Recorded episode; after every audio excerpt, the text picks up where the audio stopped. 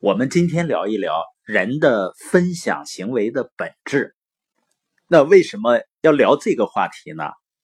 有两件最近发生的事情啊，一个呢就是上个月《京华时报》官方微博呢，它发布消息说，在二零一七年元旦正式停刊。那这个呢，震惊了整个的媒体圈。另外一件事情呢，就是我们都知道的美国大选。你会发现，传统媒体一边倒的支持的希拉里败选，而运用社交媒体炉火纯青的这个超级网红的特朗普胜选。作为一个由新媒体诞生出来的网红呢，谁都不能否认特朗普他能够逆势当选美国总统呢，背后正是社交媒体发挥了巨大的威力。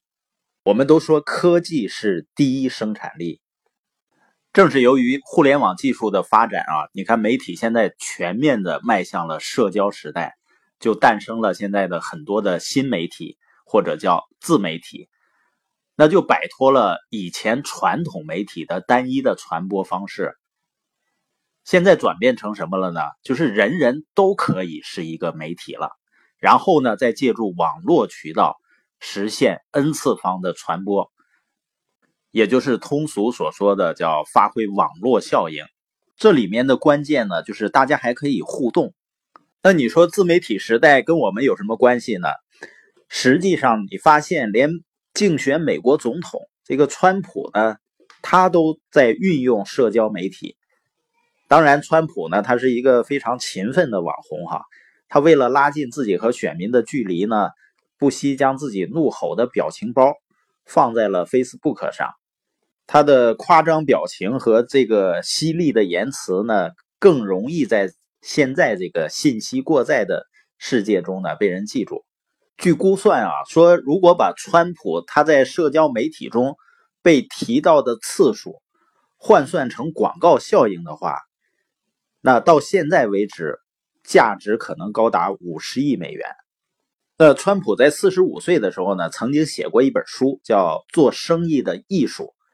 他在书里面就提到过啊，他说记者写你呢，有的时候是正面的，有的时候是负面的。但是单从商业的角度来说啊，有曝光总是件好事儿，因为曝光代表了关注，关注本身就创造了价值。也就是说，他极具建立个人品牌的意识。而在我们今天这样的一个自媒体时代，实际上每一个个体都已经成为了一个品牌。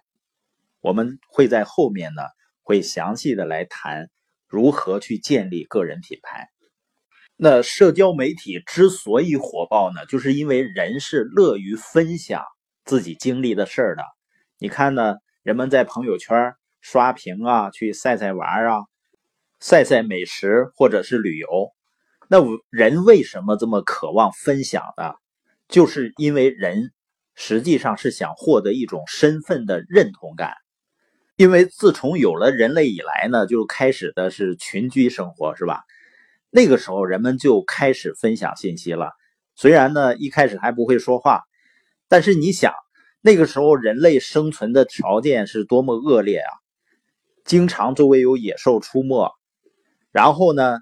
哪棵哪棵树上有果子？要去哪儿去寻找食物？这些信息都得靠大家在一起互相通气儿才能够获得，是吧？一个人是肯定活不了的。那如果出去打猎，那么多凶猛的野兽，你不是靠一个人，得靠一群男人通力合作。那谁负责追啊？谁负责堵啊？大家组织在一块儿，比划比划。随时交流信息呢，才能够捕猎。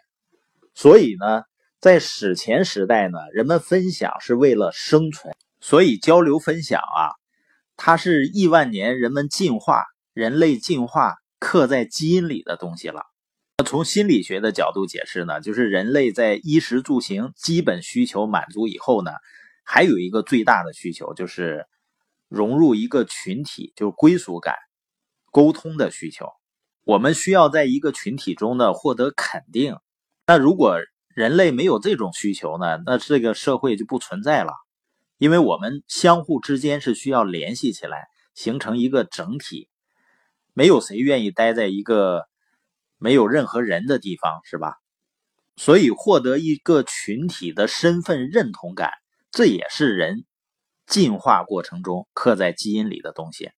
正是由于这种需求呢，所以美国知名的畅销书作家，包括呢，他也是一个企业家，布莱恩·科雷默，他也被福布斯杂志列为呢二十五名最值得追随的影响者之一。呃，他在自己出版的一本书呢，叫《人与人》中谈到了一个十分具有开创性的观点。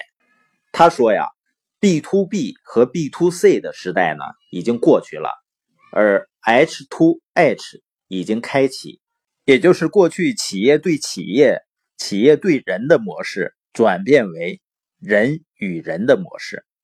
那这个概念呢，实际上已经开始逐渐被越来越多的企业认可并且运用。已经成为了很多企业的核心宗旨。那通过本节呢，关于社交媒体时代的到来和人分享的本质，实际是让我们意识到呢，真正的社群时代已经来到了。